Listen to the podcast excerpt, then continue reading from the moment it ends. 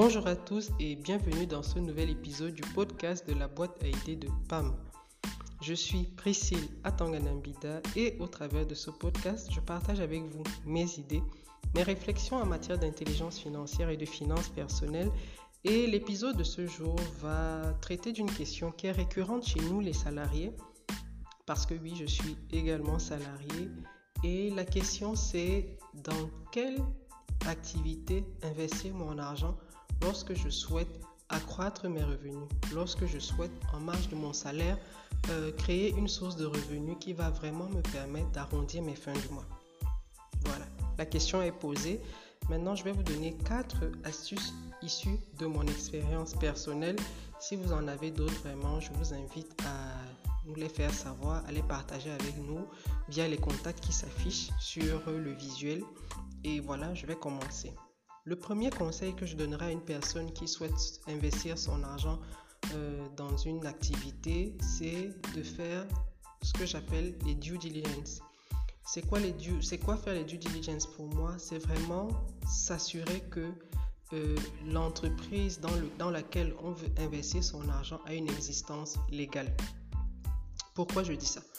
Parce que de plus en plus, sur les réseaux sociaux ou même dans la vie courante, il y a des personnes qui nous approchent et qui nous sollicitent, qui sollicitent notre argent pour accroître le capital ou même pour, euh, avoir, pour constituer le capital d'un business qu'elles souhaitent lancer.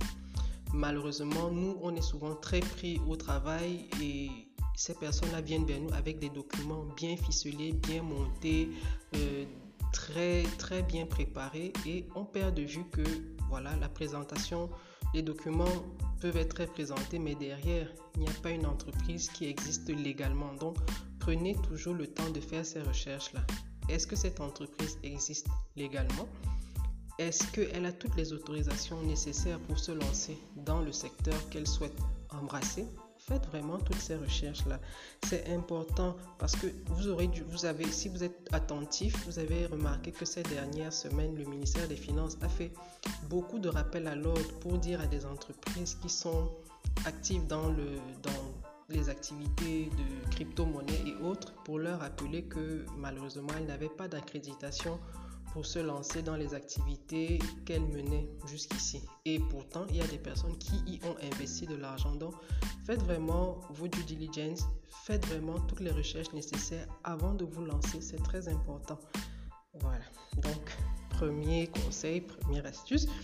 Le deuxième conseil que je voudrais vous donner, c'est Demandez toujours les, les antécédents de l'entreprise. Cherchez à avoir ces antécédents. Ça, c'est si elle existe depuis un certain temps. Demandez à la personne qui vous approche euh, quels sont les, les antécédents de l'entreprise, pardon, euh, quelles sont ses réalisations en matière de, je sais pas, les réalisations, mais vraiment chiffrées, hein, ses états financiers. Si une entreprise vous approche pour euh, accroître son capital, elle ne devrait avoir aucune difficulté à vous présenter ses états financiers. Donc vraiment, n'hésitez pas à demander.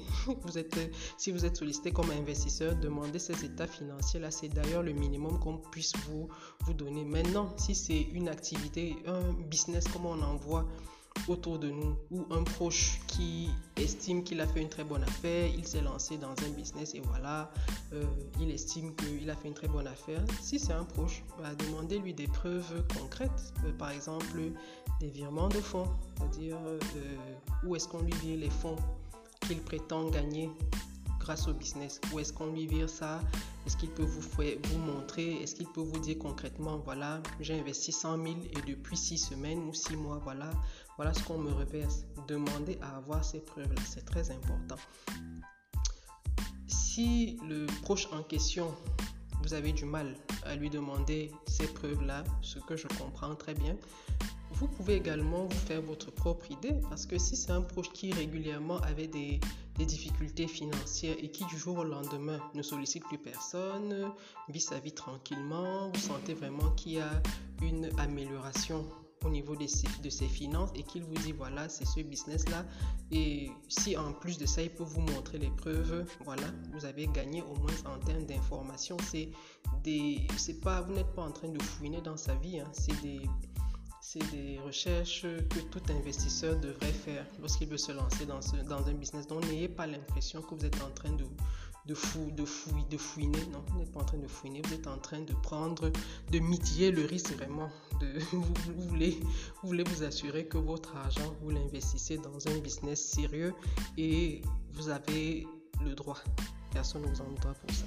Donc, le troisième conseil, et qu'on ne dit pas très souvent, c'est que euh, lorsque vous investissez, sachez qu'il n'y a pas que la possibilité de gagner. Il y a également la possibilité de perdre. Vous voyez ça Donc, euh, dites-vous que le business, c'est, euh, j'ai pas envie de dire le poker parce que là, on prend quand même un ensemble de précautions. Il est question de prendre un ensemble de précautions, mais il faut également savoir que il y a des business qui en soi ne sont pas de mauvaises affaires, mais qui peuvent péricliter. Vous voyez ça vous pouvez vous lancer dans un, dans un business qui est vraiment intéressant, qui a vraiment, en termes de, de, de, résultats, de très bons résultats, qui se porte très bien, mais voilà, euh, cas de force majeure, on l'a vu avec le Covid, fois carrément, on ne sait pas, c'est-à-dire cas de force majeure tout simplement. Donc, mettez à l'esprit que vous pouvez investir dans un business qui se porte très bien et que voilà l'imprévu survient et voilà fasse tout basculer. Ce n'était pas un mauvais business, vous n'avez pas fait un mauvais calcul, vous avez fait toutes les comment dire les recherches avant, vous avez pris toutes les précautions avant pour vous assurer que le business était intéressant. Et voilà fin de parcours vous perdez votre argent et voilà. Ça peut arriver, il peut vraiment arriver qu'on perde de l'argent en investissant dans un business. Il faut, bien se le, garder à l'esprit. Ce n'est pas toujours des gains, il peut avoir des pertes.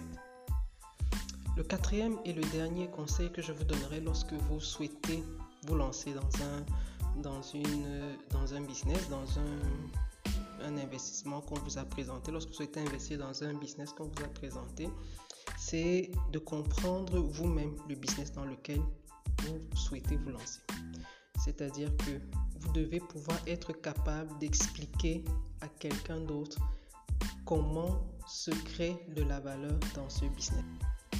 C'est-à-dire que si euh, le business en question, c'est vous placer 100 000 francs et tous les mois, vous percevez euh, je sais pas, 60, 75 000 francs.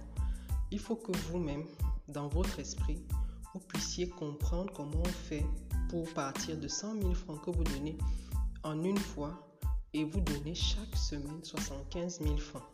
Il faut que vous-même vous puissiez comprendre ça et expliquer à quelqu'un d'autre. Vous voyez ça?